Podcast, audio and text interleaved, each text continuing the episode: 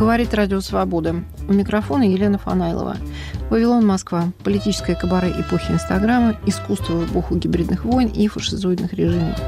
В первой части этого радиочаса мы повторяем программу «Свобода в клубах». И это разговоры свободных людей в свободном формате в дружественных нам кафе. Первое из этих пространств – легендарный проект «Аги» на Потаповском переулке.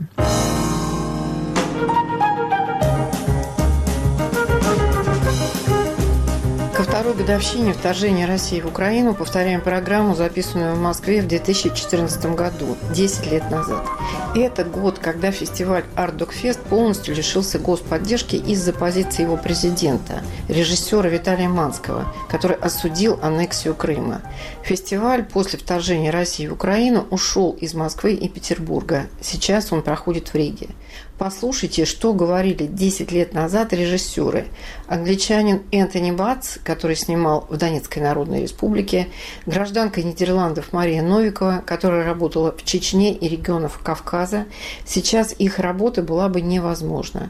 Мария Кравченко, которая была соавтором великого герца Франка, в том числе закончила его материал после его смерти, ушла из документального кино и снимает российские развлекательные сериалы. Белорусский режиссер и продюсер Юрий Горулев умер в 2021 году, успев застать протесты в Беларуси и их раздром. Каким для вас был этот год? Это годовщина протестного движения декабрьского. Это 25 лет бархатных революций в Европе. То есть фестиваль начался с показа фильма под названием «Чехословакия. Год испытаний», снятого в 69 году. Ну, то есть фрагменты из него были показаны. Это такая советская агитка. И мне очень понравилась реакция зала. Люди как-то, во-первых, живо реагировали на все эпизоды активности граждан по отношению к полиции. То есть было понятно, что вот за этой реакцией стоит ну, просто живая жизнь. То есть ну, московский зал, он понимает, о чем идет речь. Когда чехи в 68 году там выходят э, подраться или там как-то выразить свое отношение к советским войскам и к вообще тому, что там происходило. При этом идет фантастический закадровый советский пропагандистский текст, и люди просто ну, дико смеются, когда пытаются, значит, советская пропаганда объяснить поведение чехов и словаков э, там каким-то своим образом. То есть это тема протестного движения. Это тема, еще раз, 25 лет распада советского блока. Эта тема, как я вижу фестивальную тему, это тема вообще постсоветского мира не только республик бывших, которые входили в состав э, Советского Союза, но и тема Латвии, с которой косвенно связан Машин фильм, тема Украины, с которой связан фильм Энтони, тема холодной войны, которая и, кончилась, когда но которая продолжается. Вот какой был ваш год в этом смысле? Маш, ваш год какой? Я как-то особенно остро в этот год почувствовала, что очень много всего в жизни повторяется в истории человеческой повторяется с каким-то удивительным эхом, довольно страшным.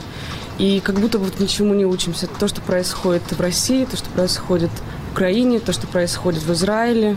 И, и то, что происходит в Чечне. И то, что происходит сейчас. в Чечне. Mm-hmm. И кажется, что ты жил с каким-то ощущением изначально, то есть там даже два года назад, что какие-то вещи просто невозможны в пределах того общества и того исторического периода, в котором мы живем, и от этого становится страшно. Можно объединиться, вот, кстати, вот э, год паранойи.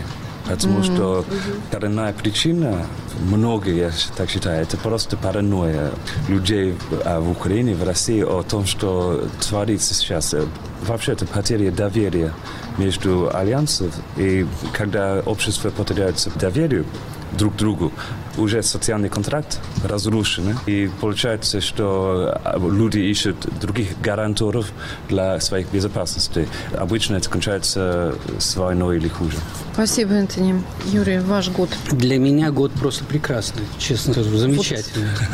Потому что после пяти лет работы над одним фильмом, где мы два года снимали, а три года я ищу деньги на это кино, и когда я три года объясняю людям, что это кино о холодной войне, которая якобы кончилась, это вечная тема, ноль внимания. И вдруг такое внимание. Может, это очень кощунственно, потому что, что если бы не было Украины, может быть, и не было бы такого внимания дальше. Марина ну, Для меня год начался очень так э, красиво, прекрасно. В феврале я была на Майдане. Мне казалось, что это такое начало чего-то хорошего и для моей страны, и для России. И потом вдруг все что-то, что, что началось, вот Крым, эта война, это, конечно, ужасно. И самое прекрасное, что у меня родился прекрасный внук в мае.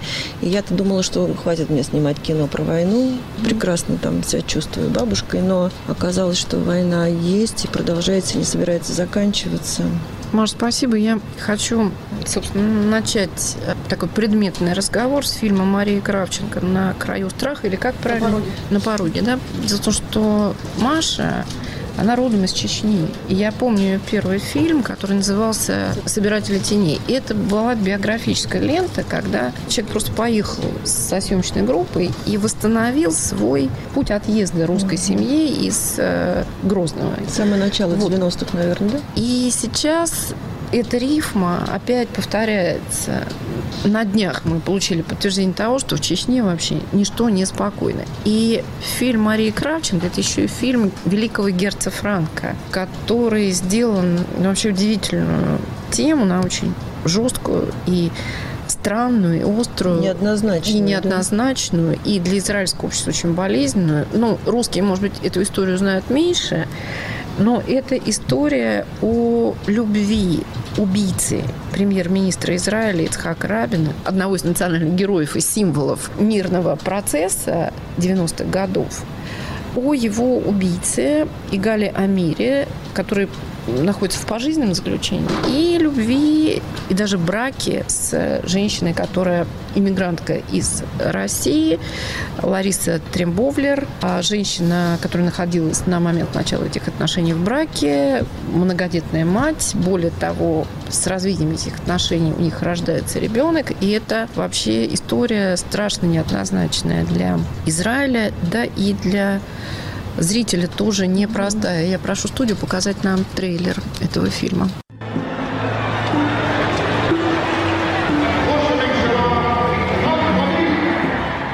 אני מאמין שיש סיכוי לשלום, סיכוי גדול.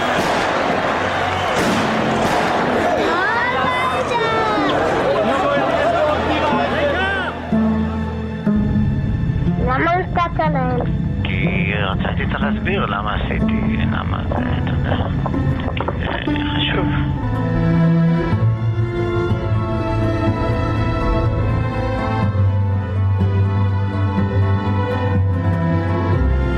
אנשים פחדו. אנשים פחדו, והיא לא.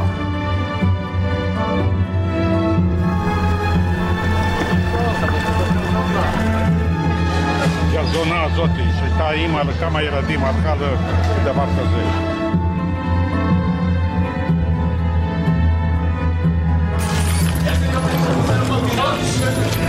אירוטיקה בכלא והשב"ס נעמד על הרגליים.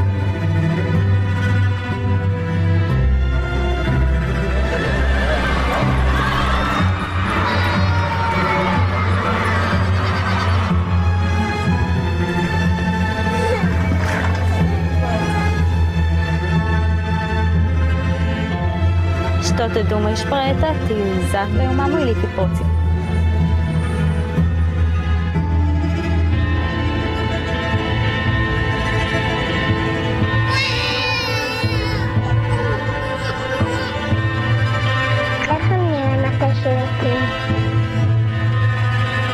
Надо ли было вторгаться от документальной камеры вот в эту сложную жизнь? Но отказаться от этого значит сказать, что я больше не живу. Герц Франк, э, первый режиссер этого фильма. Маша, а что за идея была у Герца Франка? Почему он взялся за такую неоднозначную тему? По как? сути, это была все-таки тема Герца. Тема вот такого пограничного состояния внутреннего человека и душевного. Вообще тема границы, грани, преступления этой грани.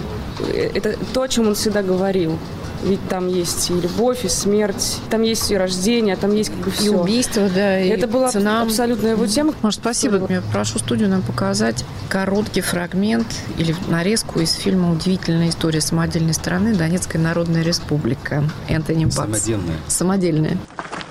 Скоро. Скоро приедет. Как врагов всех победим, так и приедем.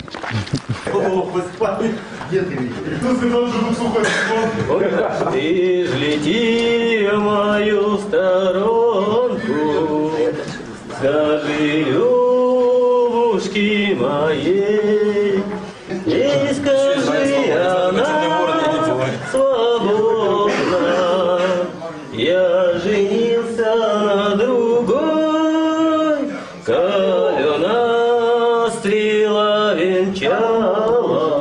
а средь битвы роковой.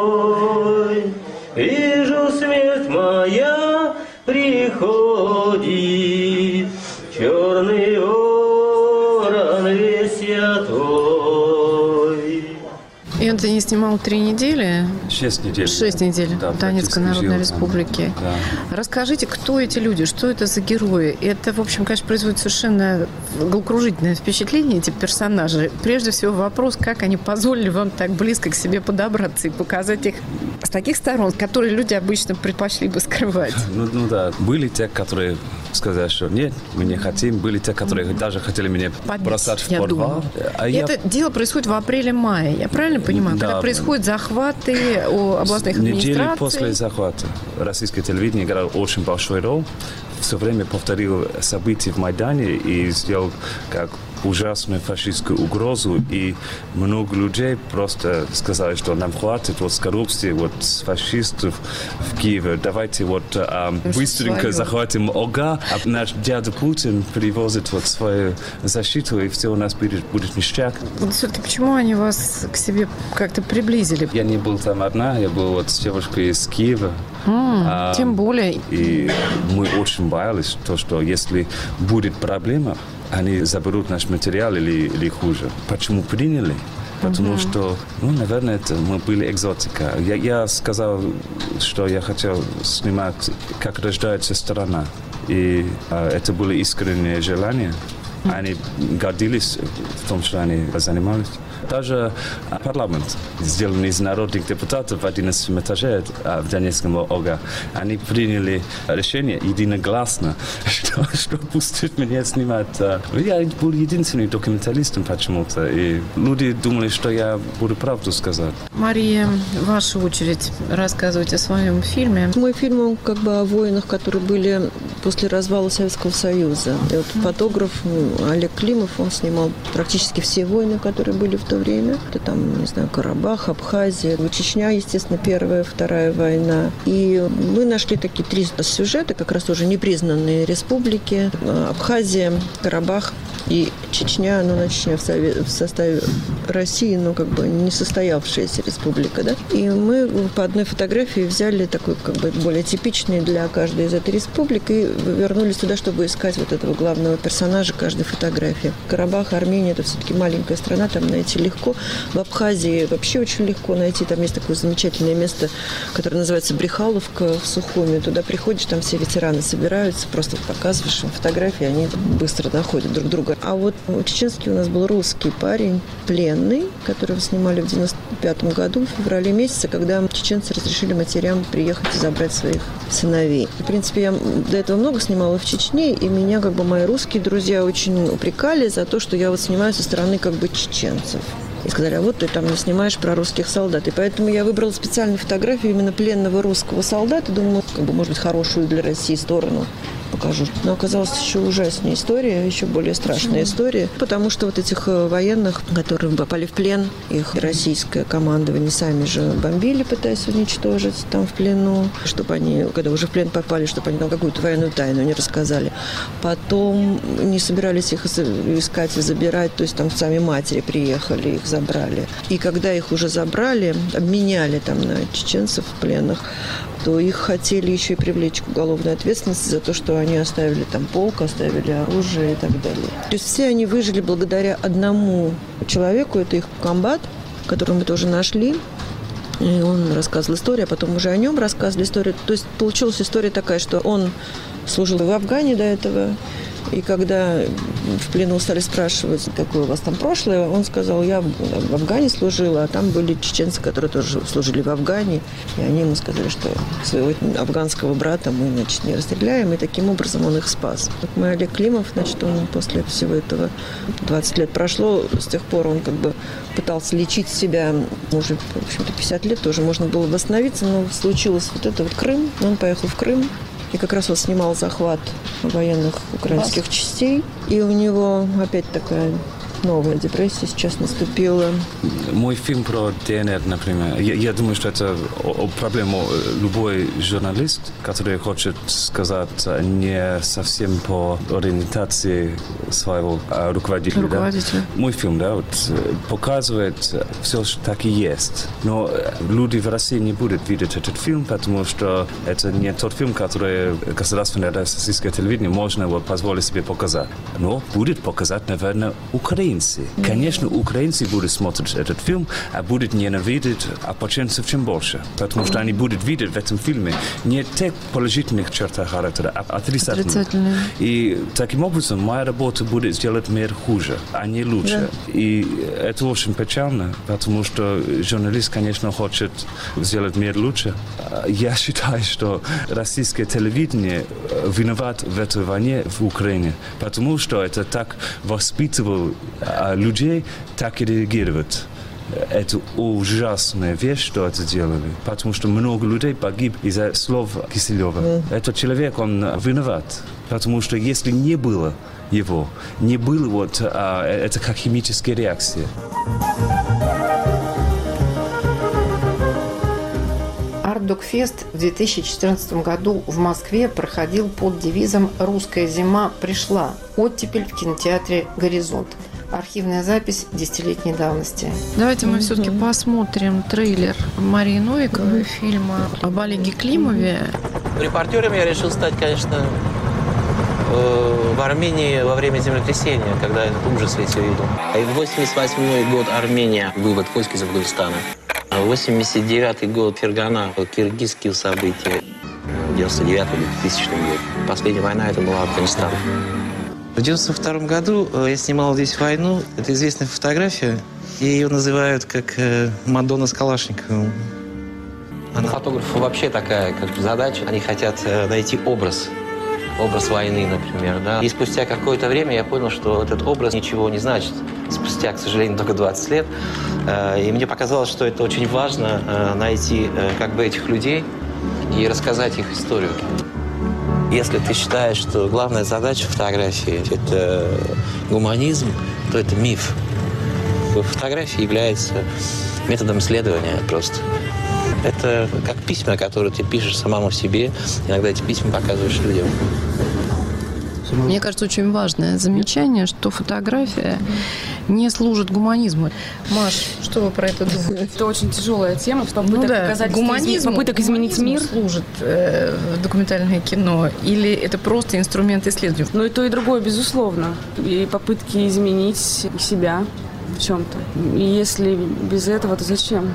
Как вы изменились э, между вашим первым фильмом и вторым? Я имею в виду фильм автобиографический, связанный с исходом из Чечни, из фильма в котором вы занимались судьбами совсем других людей. В этом фильме очень понятно, что Герту вы там страшно привязаны, и что вы буквально делаете его третьим героем фильма, на что он, видимо, сам совершенно не претендовал, когда он снимал много лет последовательно эту Я думаю, что он это понял, историю. когда э, была последняя съемка Герца в больнице.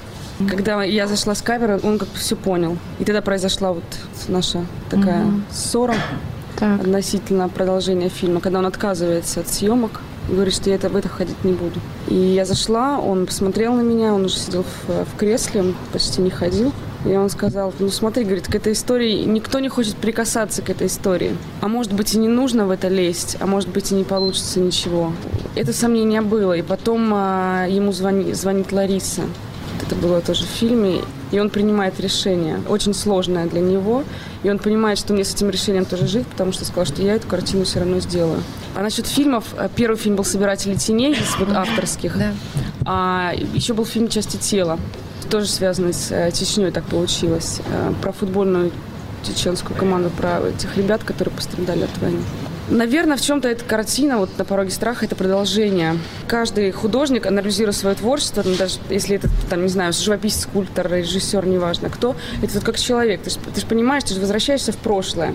И ты понимаешь, оглядываясь в прошлое, зачем-то нужно был тот, тот или иной период. Спасибо. Я к Юрию хочу обратиться. Как вот, давайте ваш фильм последним обсудим в нашей программе. Маша говорит, возвращение в прошлое.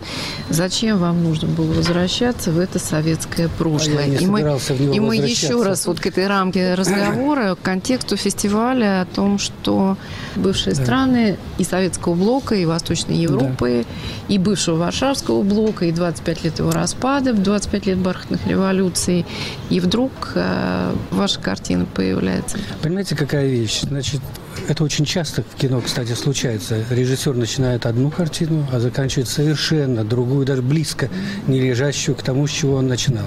Вот э, со мной просто тут тоже действительно такая авторская, не в смысле, что это режиссер вложил, что вот это чисто биографическая вещь, вот это кино. Обо Вы мне рассказ. служили в Германии? Я служил в Германии, меня забрали со второго курса института Так. киноинженеров. Я жутко хотел попасть в ВГИК, туда нельзя было. Тогда Никита Сергеевич мощно экспериментировал вообще с образованием. С учебой в школе мы первые 11 заканчивали. Нужны были стажи. В ВГИК нужен был стаж э, трехгодичной армии. С 19 лет начиналось. Три года мы служили. Значит, вот меня, я пошел в ЛИКИ, в киноинженеров. А меня со второго курса, вот нас всех со второго курса, ребят всех забрали в армию. И вот мы оказались в Германии. И оказались в маленьком таком городишке, который э, ракетчики. Я оказался в ракетных войсках. год? 63 год.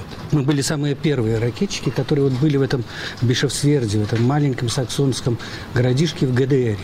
Три года за забором. Не просто нас увольнение было там какое-то или еще что-то, ничего, секретные войска. И когда я демобилизовался, да, то как бы пошел обратно в институт, прошло лет 20, наверное, я в Минске уже будучи, получаю огонек. Нам вообще нам, да, журнал огонек. Тогда это по подписке же очень было сложно. А у нас было такое указание, мы давали расписку, не разглашать тайну, где мы были, что мы делали, какие части, все. И вдруг я открываю огонек, и, честно говоря, чуть в обморок не упал.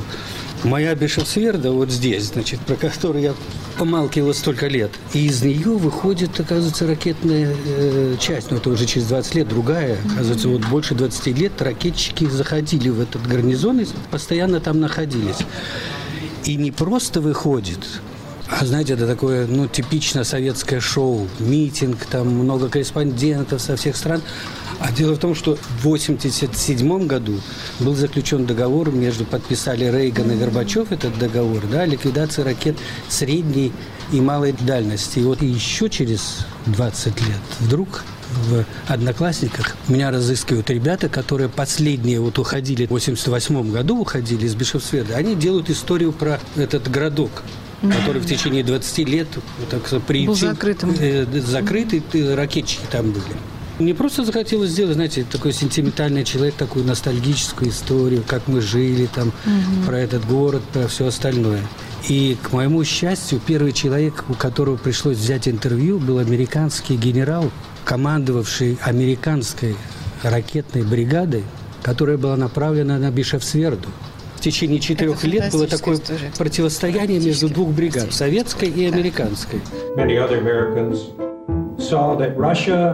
Я, как американец и многие американцы, видели, что Россия проводила агрессивную военную политику в отношении Запада. Люди страдали. Американцы смотрели на Россию и видели длинную череду проблем, включая и разделение Восточной и Западной Германии.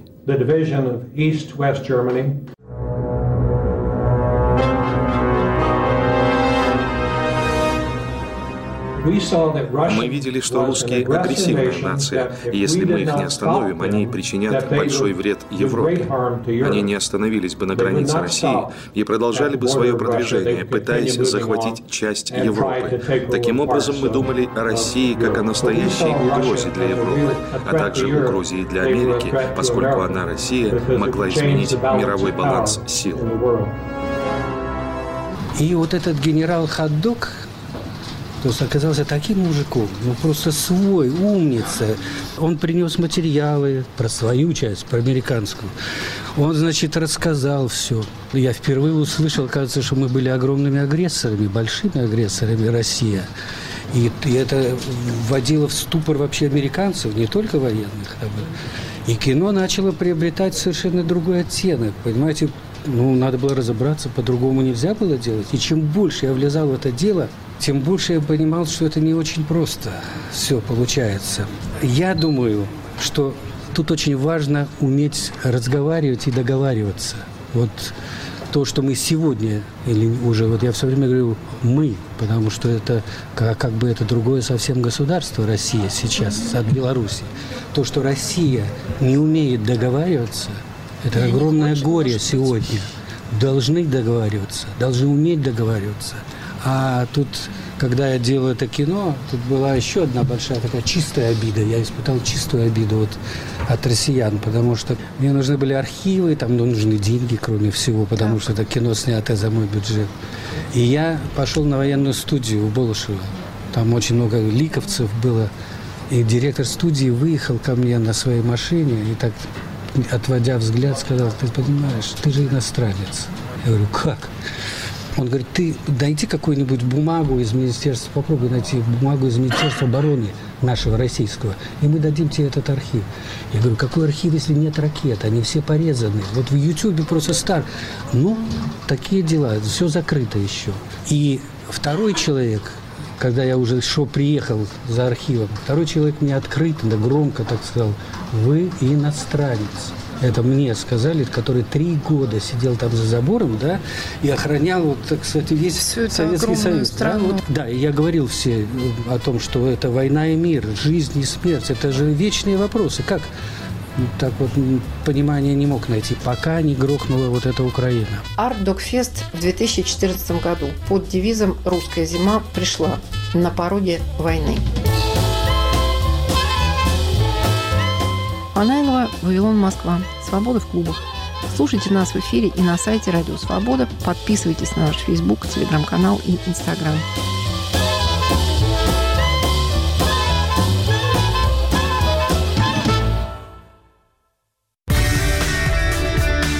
Студия подкастов «Радио Свобода». Рок-критик Артемий Троицкий, поэт Елена Фанайлова, историк Майрбек Вачигаев. В вашем мобильном телефоне со своими гостями, суждениями, историями и звуками.